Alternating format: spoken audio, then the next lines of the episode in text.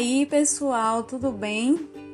Então, estamos hoje retornando, né, com o nosso podcast e prometo a vocês que toda semana a gente vai ter um episódio diferente. Então, vamos aproveitar esse espaço para disseminar conhecimento, para se empoderar, né, diante das nossas profissões. Vamos falar sobre zootecnia, sobre ruminantes, sobre diversas áreas, sobre mitos, verdades, curiosidades, né? E tudo que engloba esse meio, tá bom? Conto com vocês. Bora lá? Então, né? Fomos pegos meio de surpresa mediante esse cenário pandêmico que a gente ainda vive né? E nós da academia fomos meio que obrigados, não só nós da academia, né? Mas acredito que todo mundo foi obrigado a se readaptar, foi obrigado a refazer as suas rotinas, né? Mas para nós acadêmicos, isso foi bem evidenciado, né? E para a suma maioria a rotina de estudos ela foi quebrada, perdemos uma constância, o ritmo, a concentração, até porque né, estudar em casa até achávamos que era fácil, mas não é fácil não. E por isso, hoje, nesse retorno do podcast, eu trago para vocês uma ferramenta que vai ajudar bastante nesse sentido e que pode aumentar a nossa produtividade. Essa ferramenta é o Pomodoro. E aí agora a gente vai falar como ela funciona, como ela surgiu e de que forma ela pode estar nos ajudando nesta produtividade. Antes de mais nada, né, essa técnica do Pomodoro, ela pode ser usada por diversas pessoas, por estudantes, profissionais, vestibulandos, concurseiros, dentre outros, como eu já falei, né? Que neste momento em especial estão tendo baixa concentração e produtividade por diversos fatores, né? Por cansaço, fatores que fazem com que a gente dispersa né, um pouco a nossa concentração, no, o nosso foco ali diante do que a gente está fazendo. Né? Também é um método que ele é muito útil para, para as pessoas que estão ansiosas e não conseguem organizar as suas atividades, pessoas que são cobradas por terceiros, né? como chefes, professores, colegas e até mesmo a cobrança pessoal. Né? Então essa ferramenta vem também como um, um um ponto de organização. Ela nos ajuda a organizar, nos organizar dentro daquelas atividades que a gente está se propondo a fazer. Então, o que é que essa técnica propõe? De onde ela surgiu? Né? Esse método ele é um método de gerenciamento do tempo, do tempo da atividade que você está propondo a fazer. Foi um método desenvolvido por Francesco Cirillo no final dos anos 80, certo?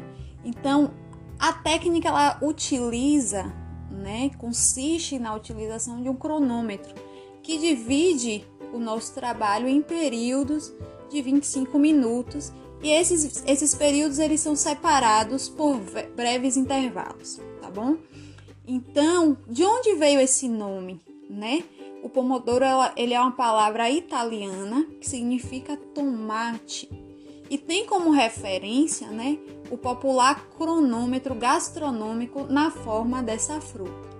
É um método baseado na ideia de que pausas frequentes elas podem aumentar a agilidade mental. Bom, e na prática, como é que isso funciona? Como é que essa técnica funciona? Vamos lá primeiro passo é você escolher e listar todas aquelas tarefas, né, todas aquelas atividades que precisam ser executadas. Então você lista lá, ó, tudo que você tem que fazer, certo? E aí agora a gente dá início.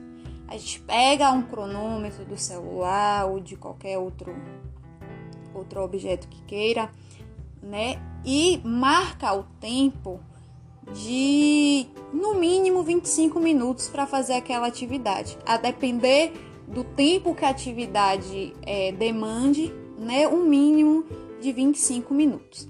Pronto. Fiz a minha lista de tarefas, já ajustei o meu cronômetro.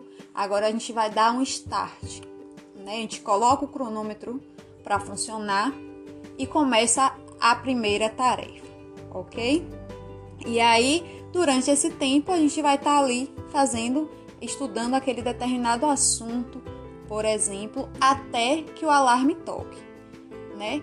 Se por algum momento durante esse tempo que você pré-estabeleceu, né, aconteceu alguma distração importante, anota, né, faz uma anotação e volta ao foco imediatamente à sua tarefa.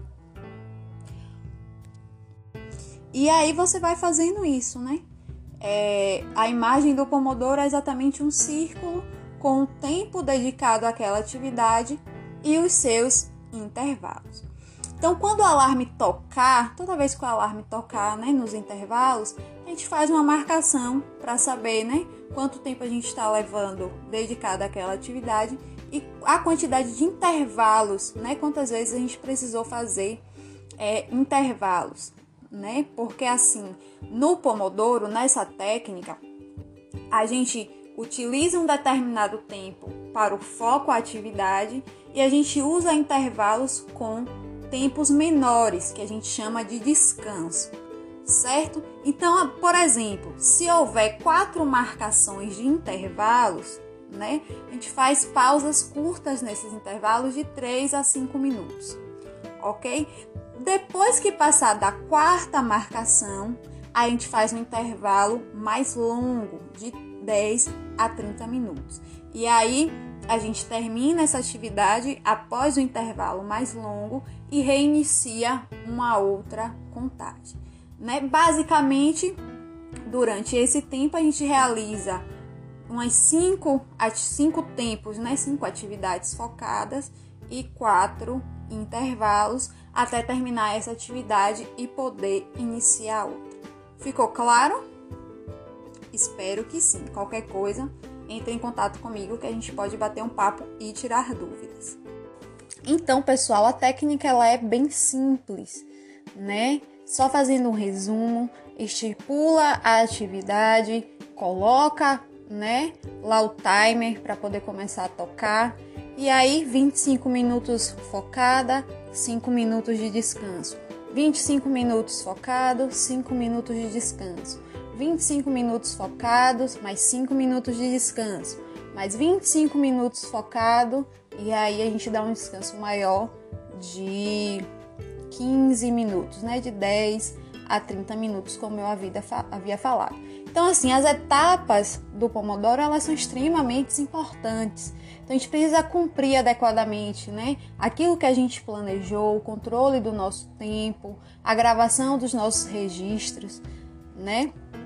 Isso é muito importante. E aí, quando a gente for planejar, é ideal, né, que sejam priorizados os itens que devem ser naquele dia. Faça o planejamento semanal e dentro desse planejamento semanal você vai estabelecer, né, a ordem de prioridade de cada atividade a ser é, desenvolvida. Ok? E o uso dessa técnica, né, a gente tem também como objetivo reduzir aquele tempo das interrupções né, a gente reduzindo o tempo de interrupções, a gente adianta outras atividades, né? E durante aqueles intervalinhos, né, de 5 minutos, de 3 a 5 minutos, o ideal é que o que seja desenvolvido durante aqueles minutinhos é que não seja nada que exija, né, um, um esforço mental maior, certo? Lembra que eu falei das interrupções? Pois é, principalmente no home office, né? A gente tem muitas interrupções quando a gente está trabalhando, quando a gente está estudando, quando a gente está desenvolvendo uma atividade. Então, durante é, o exercício dessa técnica, é interessante que qualquer interrompimento que aconteça, né, você anotar, poxa, o que foi que incomodou aqui? Né? Então, a gente bota ali do lado da nossa atividade, né, o próprio Ciliro, no seu livro, ele aconselha isso, né? Que a gente coloque do ladinho ali é aquilo que foi interrupção dentro da técnica, né? E essas interrupções elas podem acontecer internamente, né? Ou externamente. Nós mesmos, ao estar tá ali estudando, ao estar tá trabalhando, pode pensar em algo diferente, pode sentir fome, precisar ir ao banheiro, dentre outras atividades. E também tem as atividades externas, né? Outras pessoas podem atrapalhar chamando a gente, um barulho de celular, um som alto, um e-mail que chegou. Então, a, as interrupções, externas também são muitas, né? Então, o que é que a gente precisa fazer?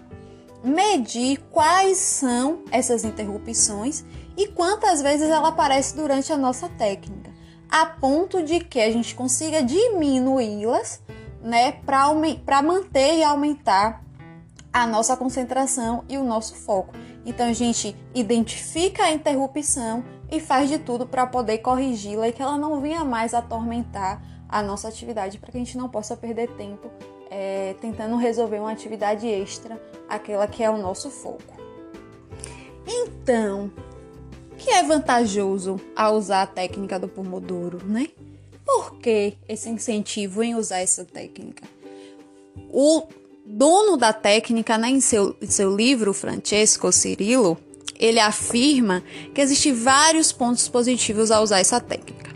E aqui eu vou é, listar alguns deles. Por exemplo, alivia a ansiedade, aumenta o foco e a concentração por meio da redução das interrupções, né, sejam elas internas ou externas, aumenta a conscientização das decisões, porque o nosso tempo ele vai ser bem mais utilizado, aumenta a motivação e mantém a constância que é necessário. A gente sabe que a constância dentro das nossas metas e dos nossos objetivos, ela é muito importante para a gente não ficar procrastinando. Reforça a determinação para atingir os seus objetivos, como eu já falei.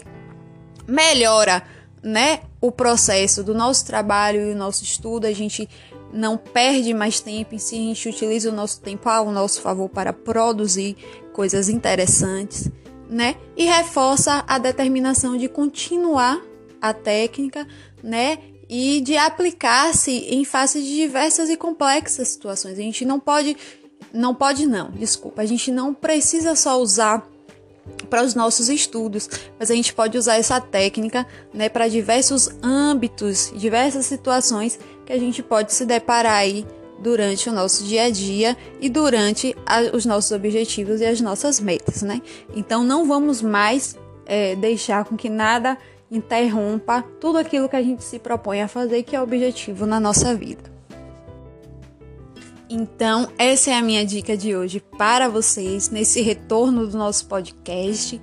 Né? Espero que vocês apliquem nos estudos e no trabalho de vocês ou em qualquer outra atividade que o, a técnica ela se aplique, seja objetiva e eficaz.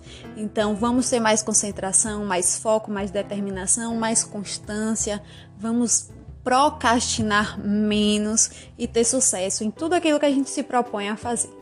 Tá certo? Espero que tenham gostado da dica e vamos lá. Um abraço e até o próximo episódio.